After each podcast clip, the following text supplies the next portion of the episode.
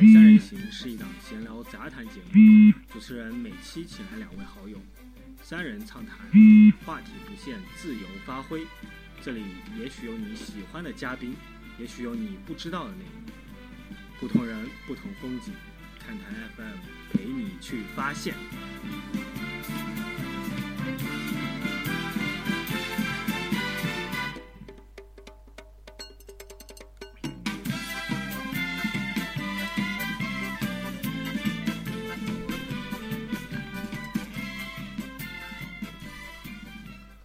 欢迎收听看台 FM 之骑士看台，这是呃我们节目的第一期，之前播过第零期。OK，呃，我们请来两位老朋友，一位是神机军师，一位是阿潘，啊，两位跟呃听众们打个招呼吧。嗨，大家好，我就是新浪驻克利夫兰骑士的特约记者，我是神机军师，是大家熟悉的军师姐。大家好，我是蓝星报的编辑潘景晴，呃，关注骑士比较多一点，愿意与大家讨论这方面的问题。嗯，OK，咱们今天的主题就非常非常直接啊，就骑士该不该换帅？呃，我注意到呢，呃，上一场比赛，呃，嗯，詹姆斯复出以后打得很好，但还是输了。但关键问题还是，呃，被媒体放大的是詹姆斯推。布拉特那一下，就是神区军师，你作为一个呃驻克利夫兰的记者，你认为是怎么样的？或者是周围的记者是怎么去说这件事情的？我觉得那件事情是完全无黑点的，因为布拉特和詹姆斯在赛后对这件事情进行解释，因为当时嗯他们俩的解释是完全一致的，而且和当时的场景也是很一致，因为当时布拉特因为一个呃吹罚特别不满。所以就跟那个裁判在争执，然后詹姆斯看见布拉特要拿技术犯规了，所以赶紧推布拉特到一边去，让布拉特离开那个现场。赛后两个人的说法其实完全一致，和现场也是完全一致的。这件事情是完全没有黑点的，而且经过我在克利夫兰这么几个月的表现，我认为詹姆斯是一个至少他是一个情商非常高的人，他不可能公开做出这种就是说我对主教练不满，然后我推主教练。这是一件非常愚蠢的事情。詹姆斯是维护自己的形象也好，就是说保持他的一个职业生职业生涯的一个风范也好，他也不会做出这样的事情的。阿潘呢？你怎么看这样的事情？我觉得是他折射出来一点啊，呃，就是布拉特的心态比较着急，因为之前呢，在那个 NBA 只有四个教练，就是说不包括国安队的过渡教练，只有四个教练没有吃到技术犯规。其中就有一个是布拉特，然后他突然一下子变得这么火爆，他实际上就说明他现在对自己的一个处境其实非常明白，就是有可能处于一个就是要被下课的这个时间段，所以他比较着急，而且呢，他的的确确从那个对裁判的了解来说，他他暴露了他对 NBA 完全不了解的一个那个。因为当时吹哨的那个人是刘易斯，是一个非常的对球星非常偏的一个裁判，所以当时呢，他的一我并不认为他跟詹姆斯有矛盾，但是我觉得这个事情暴露了一些细节，就是巴特的地位非常的非常的尴尬，现在就是。之前啊，就是有一些呃知名的解说呢，呃，把这个事情解读成什么呢？就解读成说。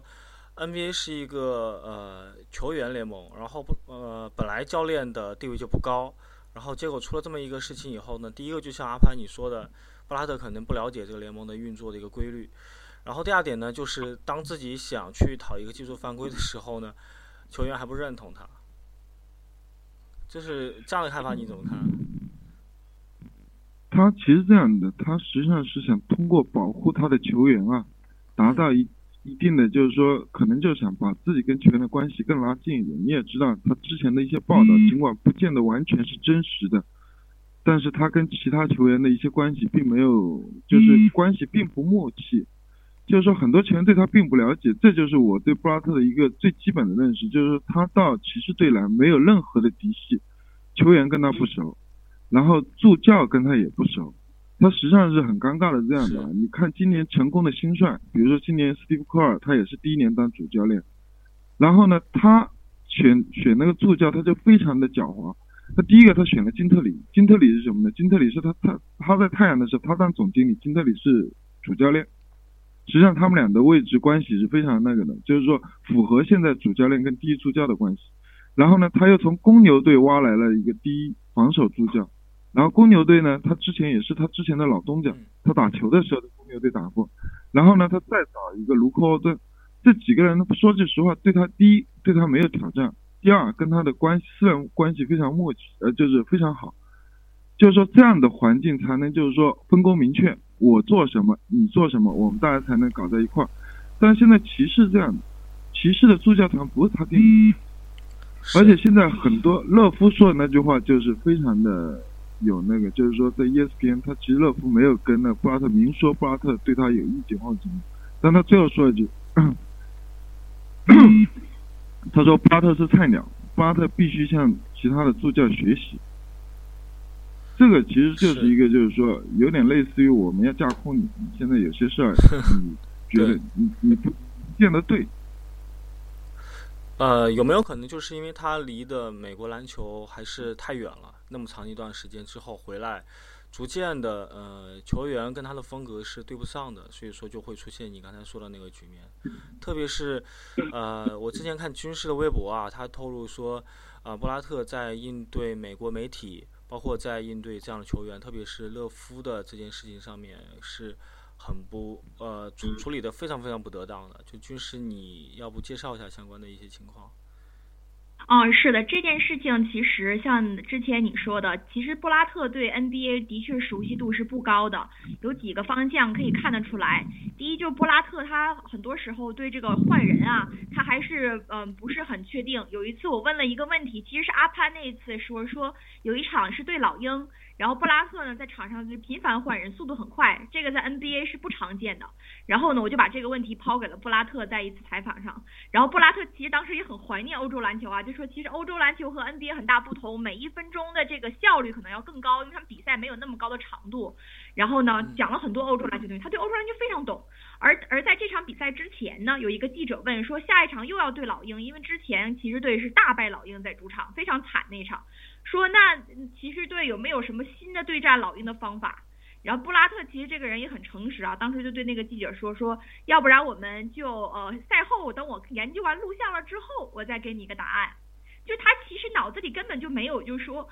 已经这样，比赛已经结束了。按理说你应该已经出了一个总结了，但布拉特没有，他要赛前还要再看录像，他才能知道对方的战术是怎样，每个球员的特点是怎样。其实这个很多很多细节都能看得出来。有记者问让布拉特评价某某球员，对方的某某球员，布拉特其实评价的是非常模糊的，就是说他的这个评价和其他教练对这个某个球员评价，比如说埃尔杰夫逊。嗯，他的评价呢，就是一个非常非常普通的一个评价，就是球迷，我们作为球迷，我们也能看得出来，因为布拉特对球员的了解大部分还是通过看录像，所以他的采访中呢，不断的出现我要看录像，通过录像片怎么怎么样这样的一一些一些情况，和很多主教练都大不一样。而之前对乐福呢，我也感觉是布拉特的可能是无心之举吧，他说乐福还不是一个顶薪球员。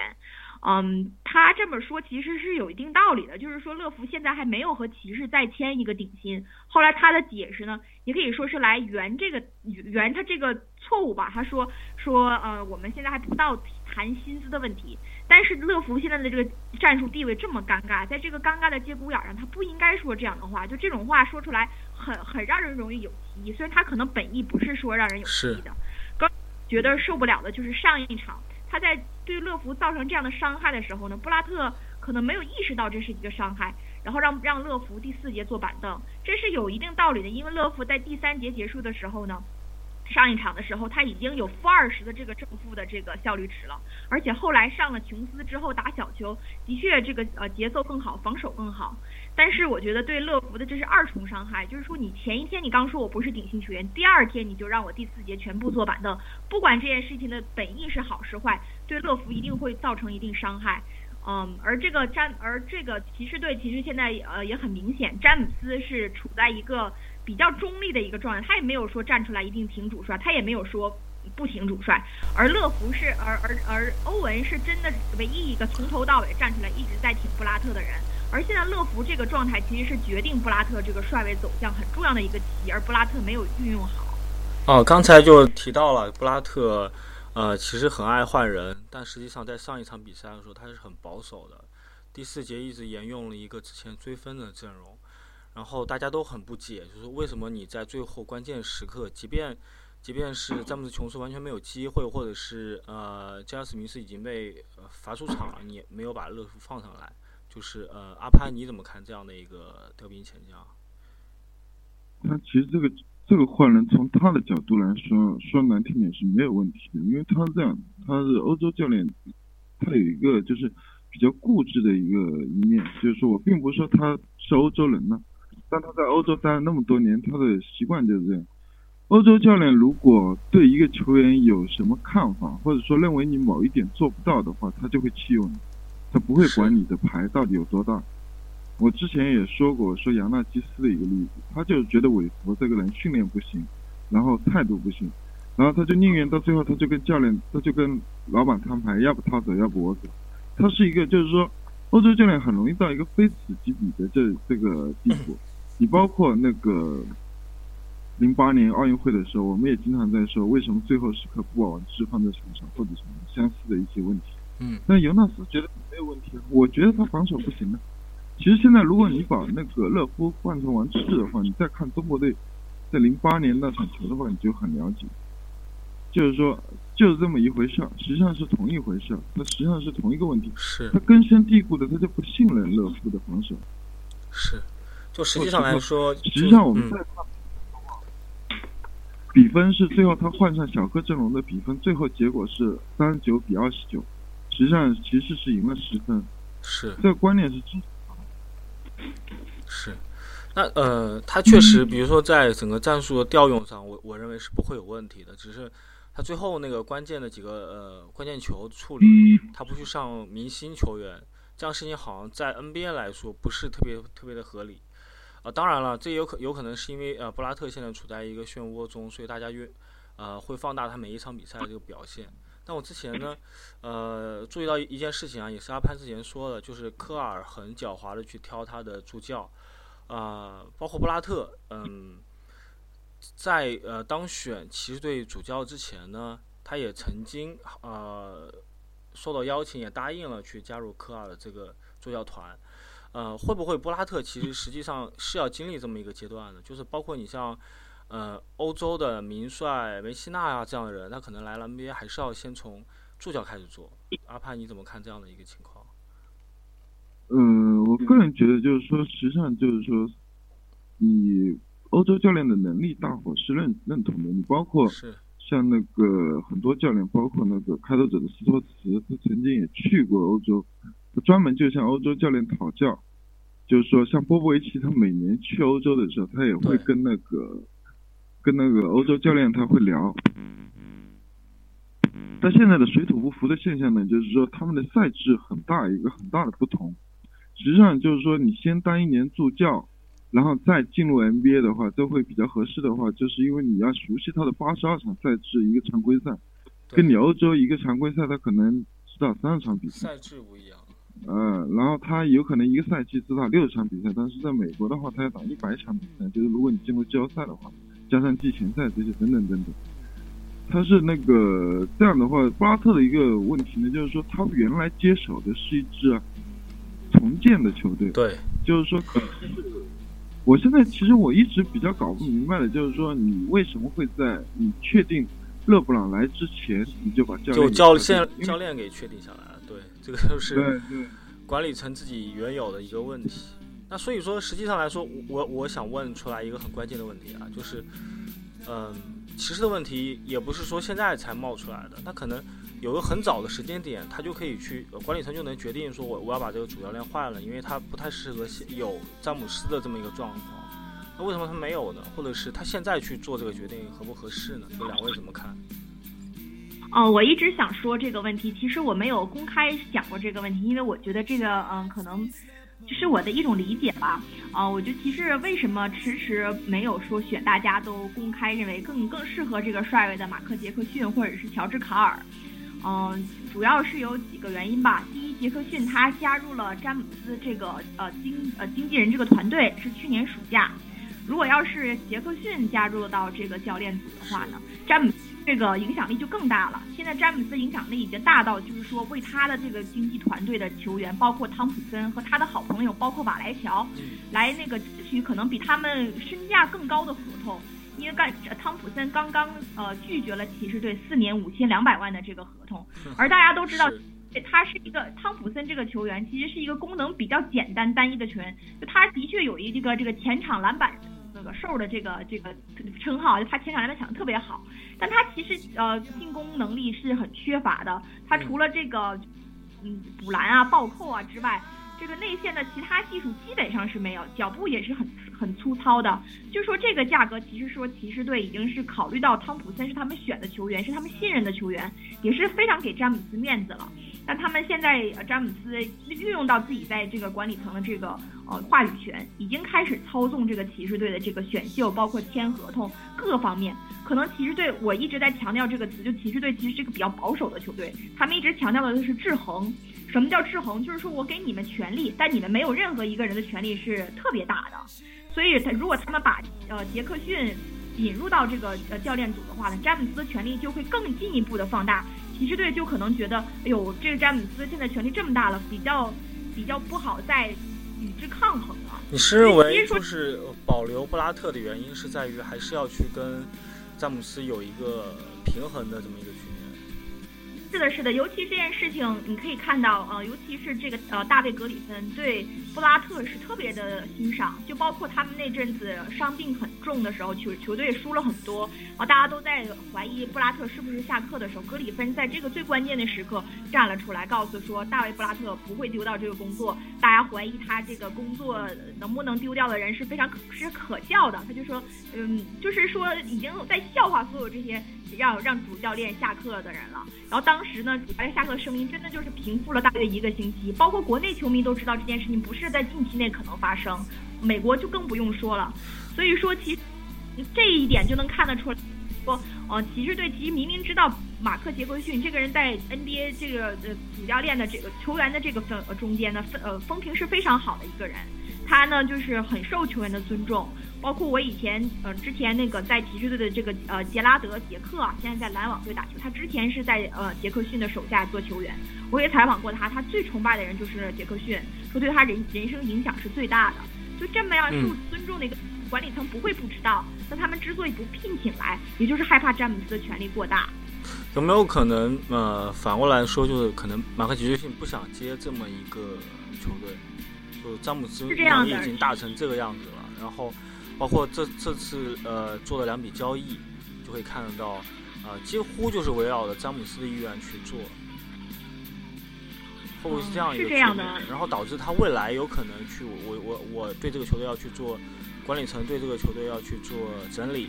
要去做整改，要去换帅，要去换球员的时候，会会顾及到这些事情。比如说有一个机会是，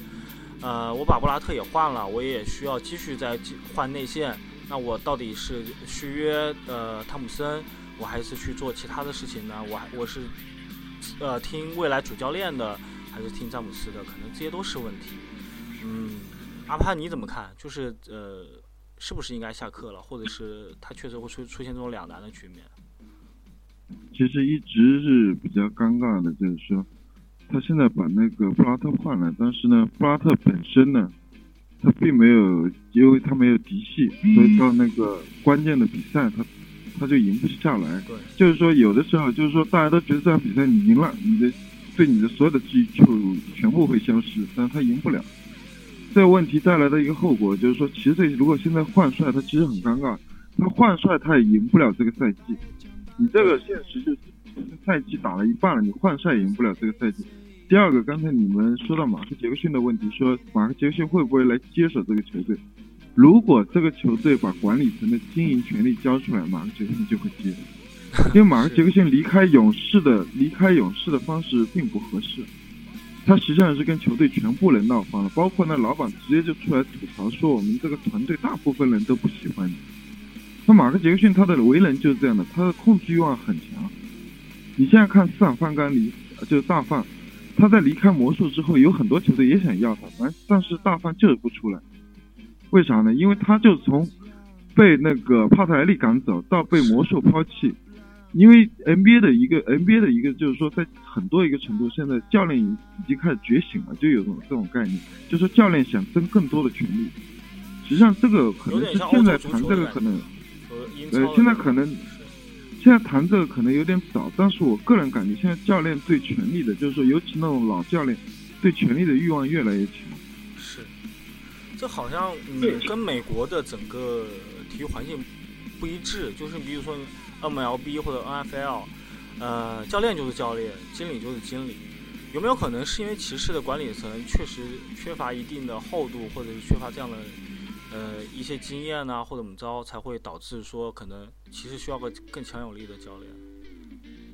嗯，我对骑士队跟了这么多年，我也是呃略知一二吧，不能说从球员的角度知道很多。就是说，骑士队球员管管理层，嗯，不灵活，他们做事情非常死，而且他们考虑的很多。就像我说，如果要是真来一个主教练，能有一定的管理层的一个权利，但是詹姆斯能服帖，能赢球，球迷很高兴。为什么何乐而不为呢？但管理层不会这样做。啊，包括呃，刚才我们谈了呃，马克杰克逊、乔治卡尔也是一样的问题。他之前来骑士队，啊，因为卡尔原来在骑士在克利夫兰待过，他对克利夫兰是很有感情的。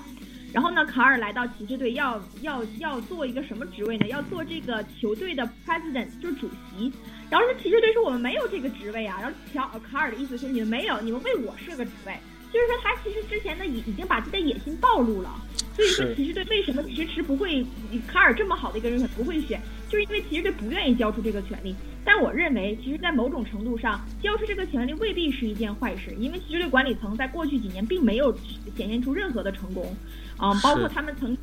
我我一直愿意举这个例子，就是现在勇士队的这个斯佩茨啊，因为我管他叫斯佩茨大腿，因为他的确在勇士队就是打得特别好，帮助球队拿到了很多的这个比赛，现在也是这个最佳进步球员的这个候选人。然后斯佩茨其实，在骑士队就是过得很不开心，他基本是和骑士队撕脸了。发生了什么呢？就是骑士队他当时在骑士队打替补的时候打得非常好，包括有一场我印象最深是打雷霆，他们呃落后了很多，然后翻盘过来。斯佩茨中间得了十八分，打得这么好，第二场还是不让他首发，依然是汤普森首发。而那一阵子汤普森打得很烂，斯佩茨就后来跟骑士队翻脸，当时骑士队给他的合同是他拿勇士队合同的两倍，他还是决定留在了，呃，还是决定去了勇士，没有留在骑士，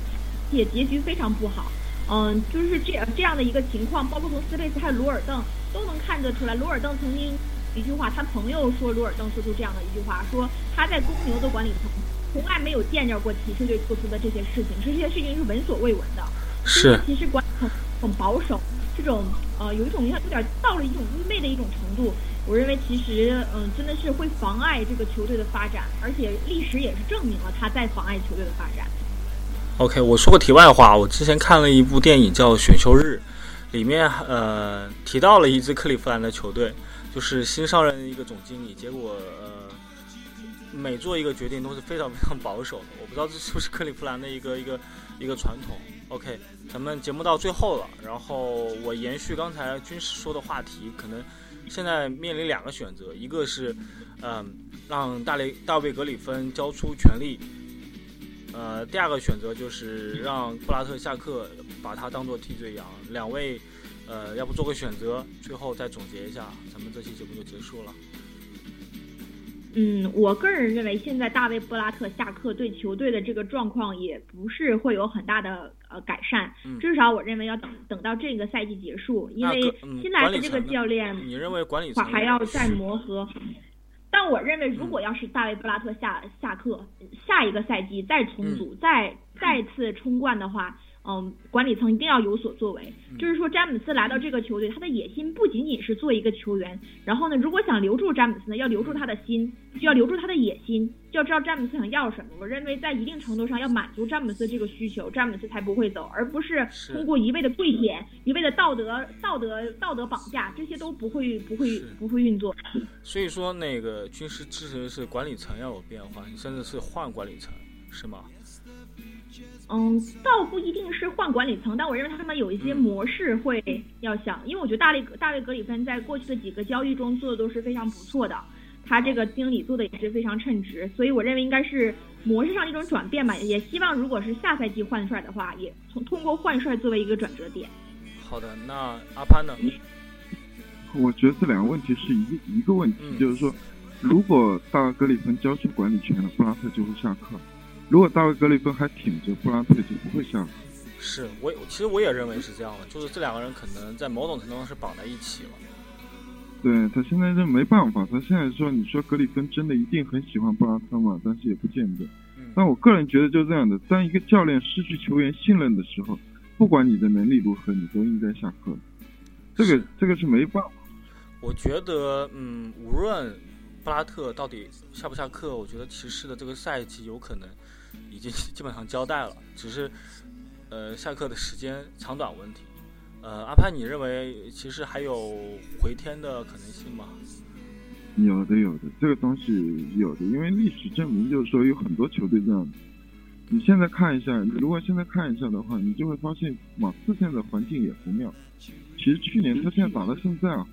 打到现在就是说我可以说一下，马刺去年他就之前就是说前期的时候一直气软怕硬，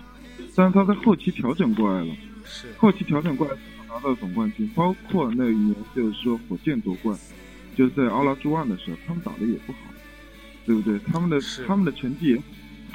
这东西有的时候就需要一个契机，并不一定是换帅，可能说不定就哪一天突然大伙一块吃个饭，想通了。这嗯，东西可能说，可能说我们现在可能觉得好像就是说现在，